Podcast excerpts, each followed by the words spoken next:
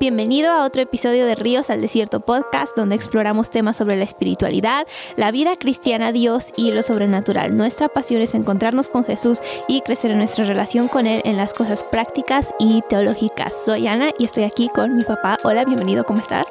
Muchas gracias, listo. Estás muchas gracias y listo, perfecto. Hoy vamos a hablar sobre un tema que a mí me gusta mucho porque quisiera ser mucho mejor en esto. Y eso es resolviendo conflictos y es parte de la vida. Todos siempre pasamos por un conflicto de alguna manera, sea bueno, sea malo, por lo general siempre termina siendo malo, pero por eso tenemos que aprender a resolver conflictos de una manera buena, para que sean buenos conflictos y no malos conflictos. Así que si estás escuchando y quieres llevar esto un poquito más allá, te animo incluso a que saques una libreta o anotes o algo. Si estás haciendo el hacer en lo que escuchas, está bien. Espero que se te pegue todo lo que vamos a compartir hoy. Quiero empezar con una pregunta y eso es, ¿por qué es importante abordar los conflictos de manera directa en lugar de evadirlos? Porque muchas veces preferimos evadirlos, pero no es lo mejor. Sí, es nuestra tendencia preferir evadir los conflictos o la mayoría de la gente va con terceras personas para platicar sus conflictos que tienen con otras personas y por supuesto que mm. esto no es nada conveniente, ¿no? En primer lugar, como cristianos debemos de ir directamente con la persona porque esas fueron las instrucciones de Jesús. Debemos de ser obedientes, ¿no? Debemos de buscar obedecer a Jesús. ¿Y qué nos enseña en Mateo 18, versículo 15 dice, si un creyente peca contra ti, háblale en privado y hazle ver su falta. Si te escucha, confiesa su pecado, has recuperado a esa persona. Si pecado aquí se está refiriendo no solamente a algo grave que haya hecho, sino pues un conflicto, ¿no? Podemos aplicar esto al área de todos los conflictos. Cada vez que sentimos que alguien nos ha ofendido, ¿qué debemos de hacer? Ir con alguien más y decirle, ah, fíjate que fulanito me ofendió. Me dijo y me hizo. ¿Qué sabes tú de él o de ella? No. Ir directamente con la persona que con quien tenemos esta diferencia y buscar resolver ese conflicto directamente con esa persona. Y luego hay un segundo paso dentro de este pasaje que Jesús nos da y nos dice que si no podemos resolver el conflicto entre los dos, entonces que busquemos a una tercera persona, que haya alguien más que nos ayude a resolver ese conflicto. Y la realidad es que en más del 99% de los casos, solamente tomando el primer paso vamos a lograr resolver el conflicto. Eh, cuando nosotros evitamos los conflictos, que es otra reacción muy común, pues la tendencia es pensar y pensar y meditar en lo que esa persona nos hizo o lo que nosotros creemos que esa persona nos hizo porque aún en, esto de los conflictos, tantas veces el asunto no es tan grave como nosotros creemos que sea. Y luego al estar pensándolo se hace peor y se hace en algo que no pasó, pero lo pensamos tanto que es como si hubiera pasado. Exacto, maquinamos pensamientos, hacemos que todo sea mucho más grande, mucho más grave de lo que realmente es o fue en un, en un inicio. Entonces, pues lo mejor es ir directamente con la persona y buscar resolver el conflicto. También Proverbios 15.1 nos dice, la respuesta amable calma la ira, pero la respuesta áspera hace subir el enojo. Entonces hay que ir con esa persona con humildad, con tranquilidad y pues buscar simplemente resolver ese conflicto. Luego, luego, no dejar pasar así los meses, los años, no ir con otras personas para hablarles de cómo te sientes hacia esa persona, sino ir directamente y buscar resolver el conflicto. Sí, eso que dices de no ir con otras personas es muy cierto porque si no terminamos haciendo todo peor de lo que era, ¿no? Y me lleva a otra pregunta. ¿Qué significa confrontar en amor? Porque creo que hemos escuchado esa frase mucho, especialmente en la iglesia, ¿no? Hay que confrontar con amor, hay que hablar con amor. ¿Qué significa eso y cómo se puede aplicar en la resolución de conflictos? Confrontar creo que no es el problema, porque hay demasiada gente que sabe confrontar. el problema es confrontar en amor. Eh, para algunos lo más natural es como que parte de su carácter, ¿no? Confrontar a las personas. Hay muchos que son bien buenos para echarle la bronca a cualquiera que le haya hecho algo. Y eso significa pelear, o vengarse, eh, discutir verbalmente. ¿sí? Pero eso no nos va a ayudar a llegar a una resolución. Tenemos que confrontar en amor. Y eso eh, significa que vamos con la persona con humildad, con paciencia, con mansedumbre, con tacto, con amor. Y de esa manera buscamos resolver el conflicto, no mm. echándole la bronca o causando algo mayor. acusando. sí, así es. Y pues también hay algunas claves que podemos encontrar para resolver conflictos. Eh, pues primero, hablar con calma y respeto. Creo que eso es sí una clave tan importante, la tranquilidad. Cuando vamos a confrontar a alguien, cuando tenemos un conflicto con alguien, no debemos de llegar así alterados, enojados, a ver, ahora qué. No, Evita, evita, levantar la voz o hablar de manera agresiva, ya que esto va a empeorar el asunto. Segundo, podemos pensar en escuchar activamente. Este es un concepto quizá nuevo para algunos, ¿no? Pero ¿qué es escuchar activamente? Bueno, es importante escuchar a la otra persona y prestar atención a lo que esa persona realmente está diciendo. Cuando vamos a resolver un conflicto, no se trata de eh, hablar y hablar y hablar y hablar y, y pues deshacernos de todo lo que sentimos por dentro por causa del conflicto conflicto. No, se trata de dirigirnos al asunto, hablar con la persona, pero escuchar ver cuál es su perspectiva de esa persona, ¿no? Eh, quizás su opinión es muy diferente a la opinión que tú tienes o tú entendiste las cosas de cierta manera, pero en realidad no se dieron de esa manera. Entonces, em, a veces no, esa persona también pudo estar lidiando con sus propios problemas. Y por causa de eso, pues reacciona de cierta manera. Entonces tenemos que escuchar realmente qué es lo que esa persona está diciendo. Escuchar sin interrumpir. Eh, también otra clave es buscar soluciones juntos. ¿Sí? Cuando dos personas tienen un conflicto, siempre se trata de algo en particular, ¿no? A lo mejor fue el sabor del sándwich que se hizo, ¿no? que no me gustó ese jamón y por qué compraste ese jamón. Que estuvo eh, muy caro, que por qué compraste tanto.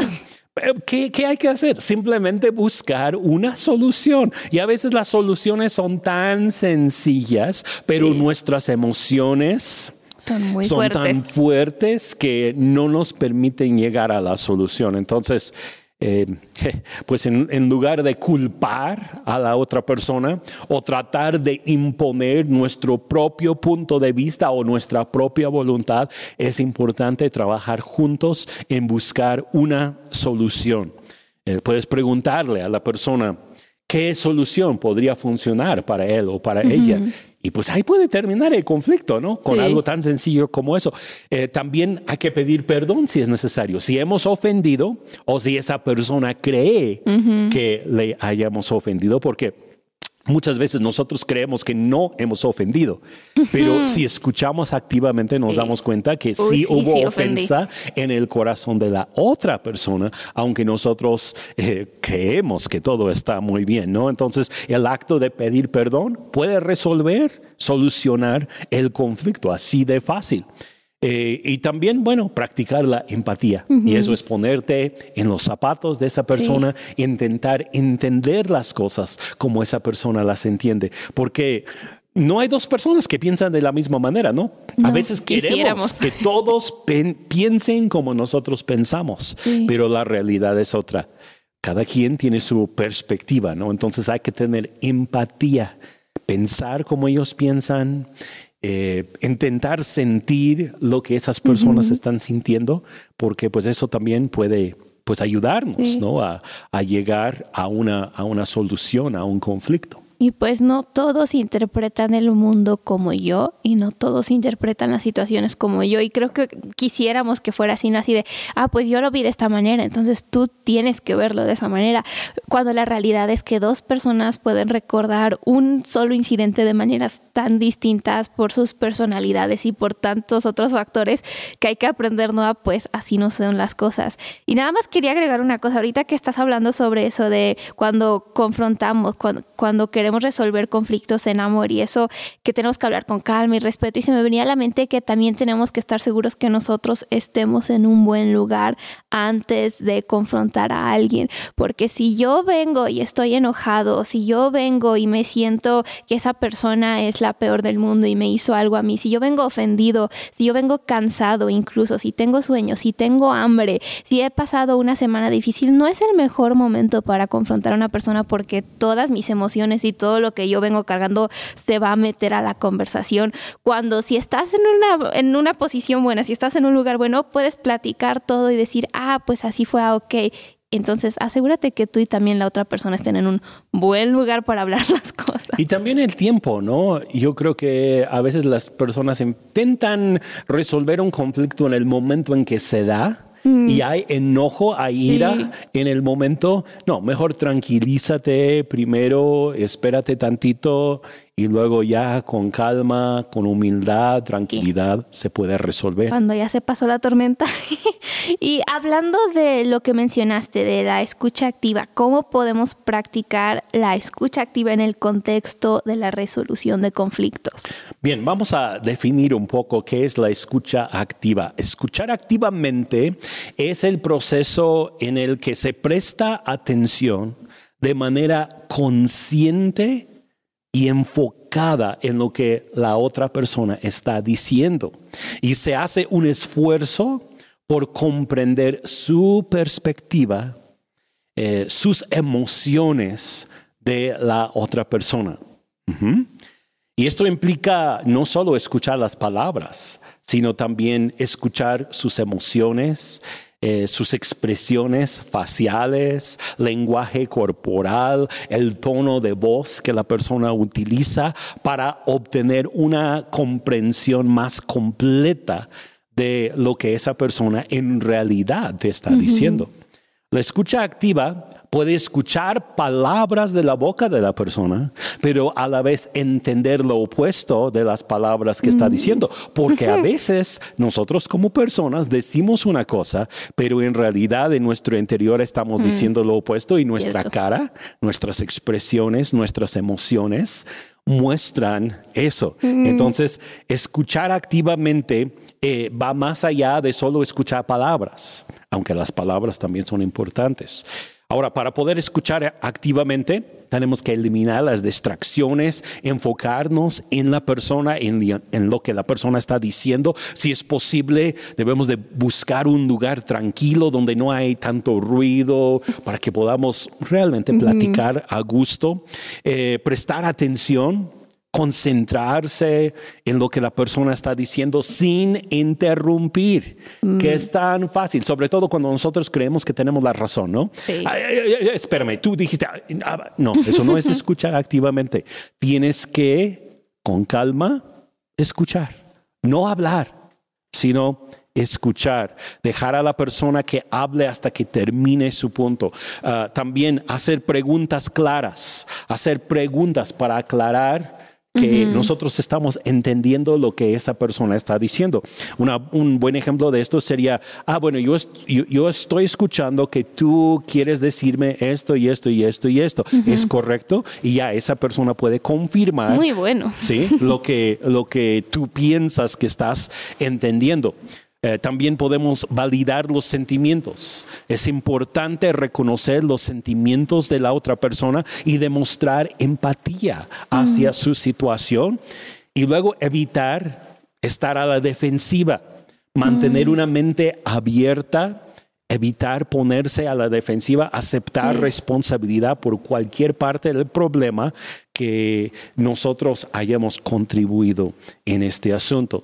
Entonces, escuchar activamente involucra pues un poco de, todo, esto, todos estos pasos, eh, pero también tenemos que reconocer que escuchar activamente no es algo que viene de manera natural para la mayoría de las personas.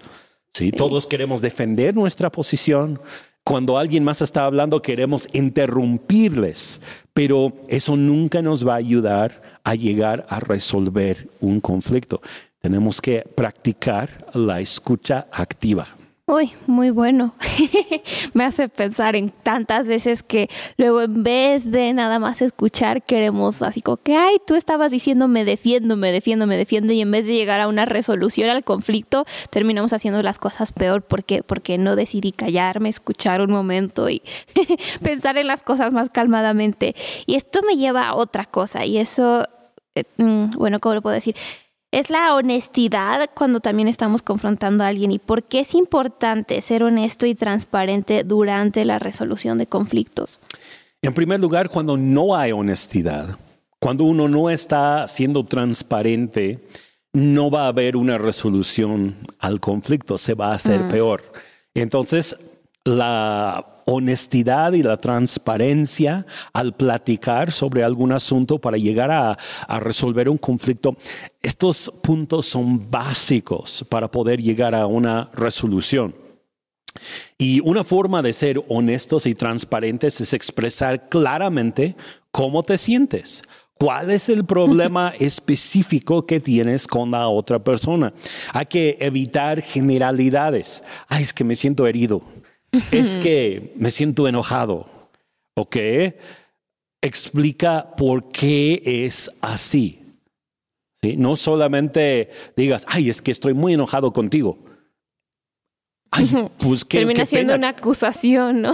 ¿Ahora qué? ¿No? No, eso no nos va a llevar a nada. Tienes que comunicar tus preocupaciones, tus expectativas de manera clara y concreta, sin rodeos ni ambigüedades. Entonces, eh, pues tenemos que dirigirnos a los asuntos específicos y ser claros, abiertos, honestos en nuestros, eh, nuestros corazones. Podemos hacer preguntas para aclarar otra vez cualquier malentendido y mostrar interés en la, en la perspectiva, en los sentimientos de esa persona. Y si eh, pues nosotros nos damos cuenta que hemos sido los que hemos contribuido al problema, también tenemos que ser abiertos, honestos, para decirle a la persona, yo he hecho mal, yo reconozco que lo que yo estoy haciendo no ha contribuido a la paz dentro de esta situación y este pues entonces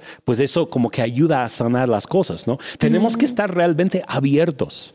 Todo el mundo se da cuenta cuando, cuando tú vas con alguien y en verdad no estás abriendo tu corazón. Nada más todo es muy superficial y, no estás buscando realmente abrirte para solucionar un, problema o un conflicto. Entonces, eh, pues es necesario ser abiertos, transparentes. Para y luego el no serlo también puede empeorar las cosas cuando quieres resolver un conflicto con alguien, pero lo estás haciendo como una excusa muy superficial, eso también puede terminar lastimando a la persona. Pero porque si me acerco contigo y es como que, pues hubo este conflicto, voy a ir contigo nada más como para que, para que tú estés bien, pero en sí yo no he resuelto nada en mí, también eso puede empeorar las cosas. Entonces hay que ser honestos con nosotros mismos y también con la otra persona. Creo que va de ambos lados, ¿no? Así es, sí. Y pues vamos ahora a la Biblia, que es creo el fundamento de todo. Ahí me mando pegando solita. ¿Qué, ¿Qué bases bíblicas apoyan la importancia de la honestidad y transparencia en la resolución de conflictos? Ok, hay, hay, varios versículos bíblicos que hablan un poco sobre esto. Eh, uno sería Efesios capítulo 4, 25, que dice, por lo cual desechando la mentira, Hablad cada, hablad verdad cada uno con su prójimo porque somos miembros los unos de los otros. Eh, aquí tenemos que entender que eh, pues ser abierto, honesto, es evitar la mentira, evitar eh, como que ser superficiales nada más, porque ser superficial de alguna manera es mentir en cuanto a un conflicto, ¿no? Ah, no, a mí, no me pasa nada, yo estoy bien. Y por dentro tú, sabes que te está doliendo, eh, está arruinando tu día y todo lo demás, pero dices, no, no, no, no pasa nada.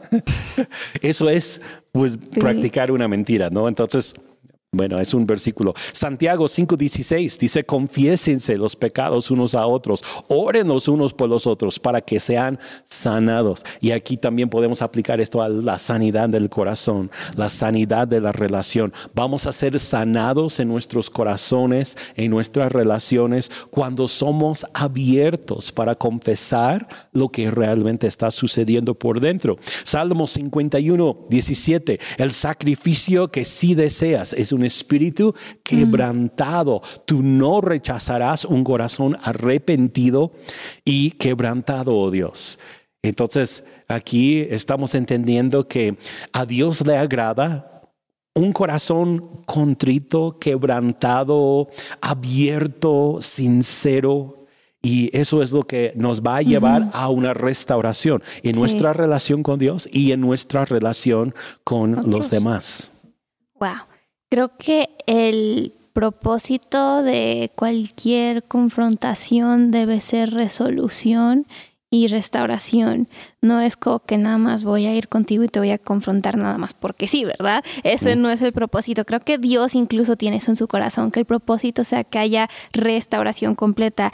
Y, esto me lleva a esta pregunta, ¿cómo podemos encontrar una solución mutua a un conflicto en lugar de tratar de ganar la discusión? Pues en primer lugar, eh, muchos entran a esto de los conflictos intentando ganar una discusión. Lo que realmente quieren es que todos vean que ellos tienen la razón y la otra persona estuvo mal.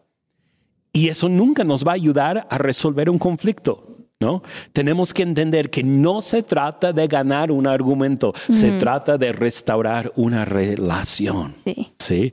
Entonces, bueno, algunos puntos que nos pueden ayudar, pues hay que identificar los motivos reales involucrados dentro del conflicto. A veces vemos las cosas de manera superficial, vemos lo que está por encima, pero no vemos la raíz del problema. Entonces, hay que identificar eh, cuáles son eh, los motivos reales en nuestro corazón. Yo creo que hay que buscar en nuestro corazón primero y luego la otra persona también tiene que hacer lo mismo, ¿no? ¿Qué es lo que realmente hay en su corazón? ¿Por qué llegó a este grado de discutir o tener este conflicto? Segundo, buscar opciones creativas. Hay que intentar pensar fuera de lo común para nosotros. Quizá nosotros quisimos las cosas de una manera, la otra persona de otra manera. Mm.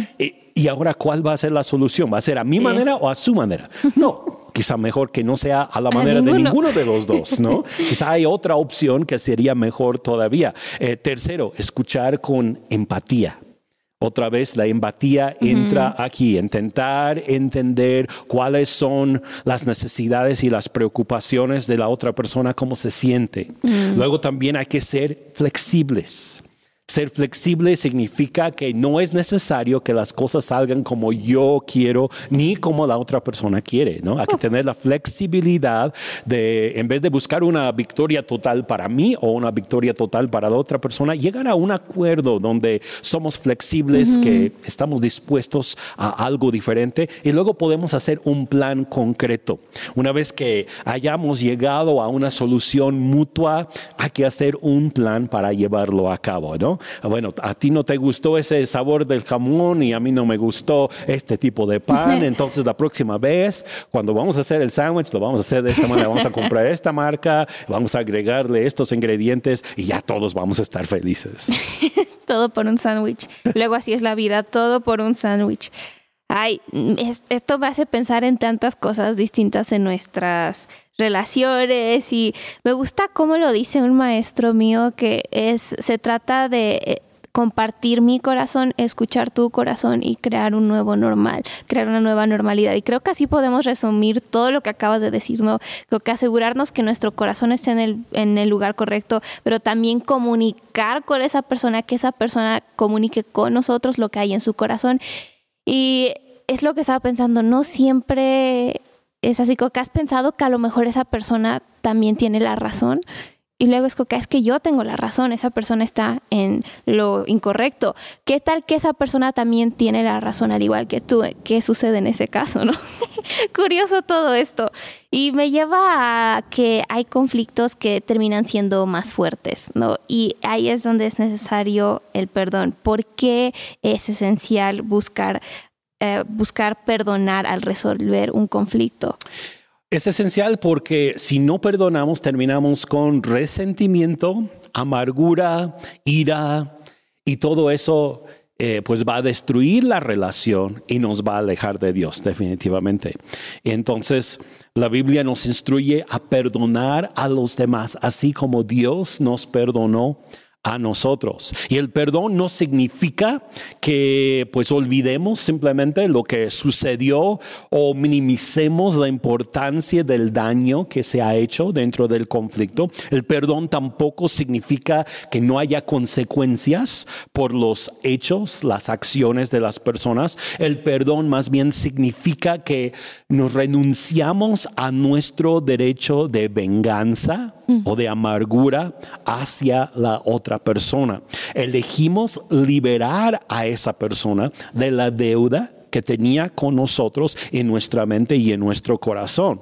Y pues a través del perdón nos liberamos del peso emocional y mental y espiritual de lo que sería amargura eh, o, también resentimiento. Y pues también tenemos que entender que el perdón no es necesariamente fácil. ¿No? Yo creo que todos hemos experimentado la necesidad de perdón y, nos cuesta perdonar, pero es es muy importante si es que vamos a sanar emocional y espiritualmente y también afecta hasta la salud física en ocasiones, ¿no? Y también es importante recordar que el perdón no es nada más así de, un momento a otro, sino es un proceso, es un proceso continuo en vez de un evento único. A veces necesitamos trabajar en el perdón continuamente a lo largo del tiempo, especialmente cuando el daño fue muy profundo dentro del corazón de la otra persona. Entonces, pues son algunos asuntos sobre el perdón y por qué es esencial buscar el perdón dentro de un conflicto, porque eh, pues es necesario para nuestro bien y es necesario para el bien de los demás. Y además de eso, todavía Dios nos dice que si nosotros no perdonamos, no vamos a recibir el perdón de Dios. Y creo que todos necesitamos del perdón de Dios. Así que hay que trabajar sobre el asunto del perdón. Sí, debemos de perdonar y también aprender a pedir perdón. Creo que eso también es muy importante porque muchas veces en conflictos es como que, ay, pues tú pídeme perdón, tú me hiciste esto, tú me ofendiste. Y es como que, a ver, toma un momento para pensar y toma un momento para pensar en el punto de vista de la otra persona. A lo mejor yo le lastimé, a lo mejor yo fui la persona que hizo el daño en esta situación. Entonces también tenemos que aprender a pedir perdón y decir, sabes que estuve en en lo malo. Yo sé que te lastimé, perdóname. Entonces también es importante hacer eso. Así es, este, ambos lados, ¿no? Tanto perdonar como pedir perdón. Y todo esto suena muy bonito y muy fácil. y honestamente, cuando hablamos sobre resolver conflictos y confrontar a personas y todo eso, suena tan sencillo, pero en la vida real hay muchas emociones que están involucradas y hay mucho que sucede, entonces no siempre es fácil y sencillo resolver conflictos, tristemente. Y esto me lleva a lo siguiente, ¿por qué a veces un conflicto se hace más grande cuando queremos arreglar el problema? Porque creo que muchos han experimentado esto, que dices, ah, pues voy a intentar arreglar las cosas, intentas y boom, se hace mil veces peor. Es triste cuando eso sucede y, no debe de suceder, pero por lo general es por falta de saber cómo resolver los conflictos, ¿no? A veces las personas no están dispuestas a escuchar la perspectiva del otro se aferra a su propia versión del, del, asunto que se ha dado, la situación que se ha dado, y eso dificulta el acuerdo. Eh, también puede ser que una de las dos partes sienta que no está siendo escuchada Mm. Eh, que sus sentimientos no están siendo tomados en cuenta y eso puede aumentar la tensión y empeorar el conflicto. Eh, otra razón eh, puede ser la falta de habilidades para resolver conflictos. Hay mm. ciertas habilidades que nosotros necesitamos tener y crecer en esas habilidades para poder saber resolver conflictos, ¿no? Y si no tenemos esas habilidades, habilidades como la escucha activa, por ejemplo, no sabemos escuchar a la otra persona o no tenemos eh, la habilidad de negociar para poder llegar a una resolución. Si no tenemos habilidades como esas, eh, puede ser muy difícil resolver un conflicto. También puede haber una falta de confianza en alguna de las dos personas para resolver el, conflicto y eso hace que la persona sienta inseguridad al abordar el problema directamente y mejor se decide comunicarse a través de una tercera persona. Eh, va, con su amiguito y le dice esto y esto y esto a la tercera persona y a ver, tú dile. No, pues eso nunca va a, ayudar normalmente, ¿no? Eso no ayuda. Hasta termina ofendiendo más. Exacto. Y luego puede haber también factores externos, por ejemplo, heridas en el corazón de alguna de las dos personas, porque eh, pues cuando nosotros hemos tenido una experiencia pasada negativa y no hemos llegado a sanar esa experiencia, eh, tiende a ser como que la pauta por donde manejamos nuevas experiencias o nuevos conflictos que son parecidos al conflicto anterior. Entonces, si hay algo en el pasado, alguna herida que mm. no se ha sanado, eso también puede ser un impedimento para resolver los conflictos. Y bueno, cuando se está dando esta situación de que en vez de mejorar el conflicto, estamos empeorando el conflicto, quizá es tiempo de buscar a una tercera persona para ayudarnos a resolver el conflicto. Ahora, cuando busques una tercera persona, también no necesariamente busques a alguien que te va a decir lo que quieres escuchar. Exacto. Busca a alguien que quiere lo mejor para tus relaciones, un no únicamente. Un, consejero, un pastor, eh, alguien de la confianza de ambas personas. Eh, pues sí, de hecho eso, e, eso nos lleva a, lo que eh, pues iba a ser nuestro último punto, pero mejor lo tocamos de una vez, ¿no? Eh, ¿Cómo buscamos la ayuda de una tercera persona? Pues debe de ser alguien que conoce y ama a ambas partes que están involucradas en, el conflicto. Alguien que es imparcial, que no está a favor ni de, uno, ni, del otro, exacto, que tiene la habilidad para resolver conflictos, porque puede ser de toda tu confianza y de la confianza de la otra persona, pero si no tiene la habilidad para mm. ayudarte, ¿de qué sirve, no? Eh. También, eh, pues puede ser como dije, un mentor, un líder espiritual, un pastor, algún, alguien, alguien que tiene autoridad espiritual o que puede ser de apoyo emocional para ambos y también debe de ser alguien respetado por ambas partes. Ambas personas, porque ambas personas otra vez tienen puntos de vista distintos y experiencias distintas y quiero mencionar esto nada más. Hace ratito estabas hablando sobre cómo todos tenemos experiencias pasadas a lo mejor y me estaba acordando de lo que un maestro mío también dijo, que es como si tuviéramos manuales o códigos nosotros como personas y a lo mejor cuando alguien eh, no me invita a algún lado es porque algo pasó en mi pasado y eso me molesta y me hace sentir mal, pero para ti no invitarme fue, ah, se me olvidó simplemente. Y la misma situación puede significar cosas distintas para ambas personas. Entonces tenemos que aprender a entender, ok, tú tienes tu propio manual, por así decirlo, y yo tengo mi propio manual, por así decirlo. Entonces necesitamos aprender a como que descifrarnos los unos a los otros. Sí, porque las mismas palabras o las mismas acciones pueden significar cosas distintas conforme a tu experiencia pasada, tu crianza,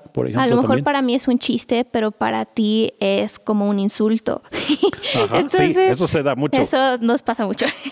Entonces es como que tenemos que aprender a construir como si fuera un puente y decir, ok, sabes, a ti te ofende cuando yo hago eso, entonces, ¿qué podemos hacer? Mira, vamos a olvidarnos de esto. Mejor no voy a hacer chistes de ese tipo para que no te sientas mal. Cuando tengo planes te voy a dejar saber porque para mí puede ser cualquier cosa, no nada más salir a la tiendita a comprarme unos totis o algo, pero es como que, ok, te voy a comunicar, voy a considerar tus sentimientos y tú los míos y así podemos llegar a como un nuevo normal, ¿no?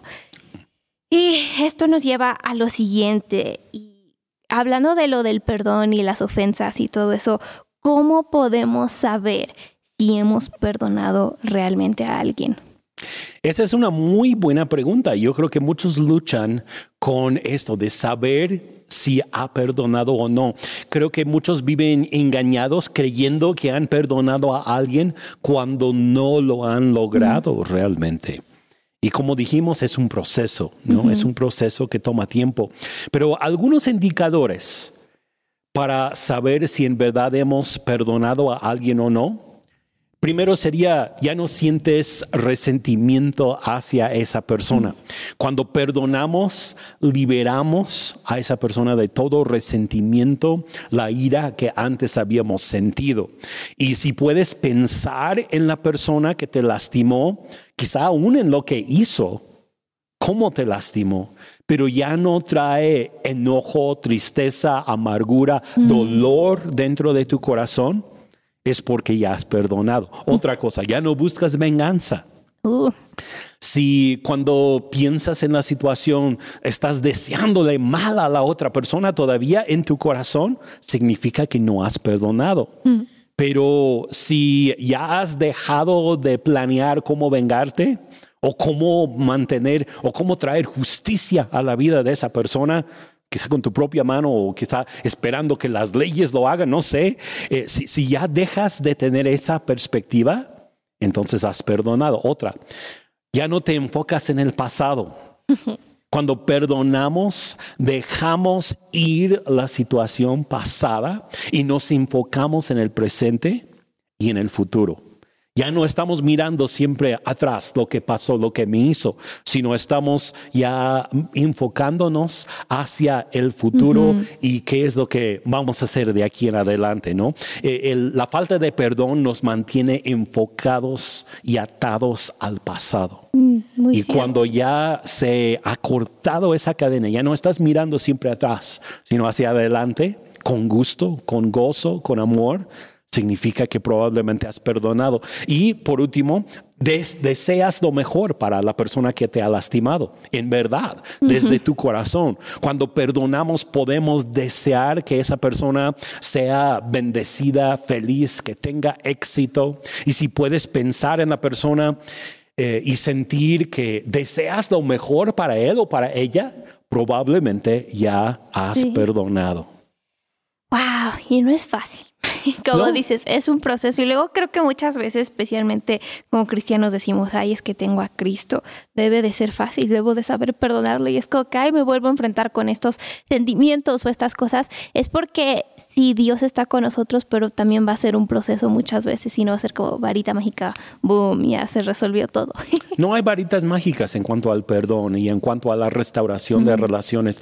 Se requiere de trabajo, se requiere de constancia, se requiere de todos los días tomar la decisión de ir hacia adelante y buscar soluciones y no solo enfocarnos en los problemas. Y pues resolver conflictos es posible y tener buenas relaciones es posible y perdonar después de una ofensa también es posible y todo eso es el plan original que Dios tiene para nosotros y creo que debemos de llegar a un punto en nuestras vidas en el que vemos el conflicto como algo positivo. Wow, tuvimos un conflicto, significa que estamos creciendo y significa que nuestra relación está avanzando y creo que con la ayuda de Dios todos vamos a llegar a ese punto. A mí me gustaría que tomáramos un momento para orar por las personas que están pasando por conflictos, personas que quizá han intentado resolver conflictos y no han, no han sabido cómo, eh, pues que que, Dios intervenga dentro de estas situaciones y que el Espíritu Santo les ayude a, llegar a soltar, perdonar, sanar las relaciones, las amistades que se han quebrantado. ¿Te gustaría? Sí, pues sí, justo estaba pensando en lo mismo. es de Dios. pues donde quiera que estés escuchando, nada más quiero que tomes un momento, incluso si estás haciendo otra cosa, que puedas pausar y solo quiero pedirle a Dios que venga a tu vida en este momento con nuevas fuerzas, que venga con nuevo entusiasmo, que venga con nuevo amor por tus relaciones, que incluso si ha habido situaciones en estos últimos meses que has dicho, ay, es que con este familiar ya no sé si seguirle, si abandonarle, siento que todo está peor, a lo mejor con esta amistad dices que esta amistad antes era muy bonita y ahora no, creo que Dios está dando una gracia nueva para traer restauración y para traer eh, eso, para poder resolver conflictos. Entonces, Espíritu Santo, yo te pido que tú llenes a cada persona que está viendo y escuchando con tu gracia, con tu presencia, con tu poder y que incluso nos des tu corazón cuando entremos a estas situaciones, que nos des la sabiduría cuando saber cuándo hablar, cuándo callar, que nos des la sabiduría para saber cuándo acercarnos con alguien, cuándo es tiempo de alejarnos por un momento y que también nos des las palabras correctas y que cada que estemos confrontando a alguien de una manera buena, que tengamos tu corazón para hacerlo. Hablo esto sobre cada de las personas que está viendo y escuchando en el nombre de Jesús. Uh, amén. Pues Muchísimas gracias por compartir toda esta sabiduría. Gracias a ti también, porque también has ah. aportado muchas cosas buenas a esta pues, conversación. Que Dios nos dé la gracia. No olviden seguir nuestro podcast y prender las notificaciones. Nos vemos en nuestro siguiente episodio.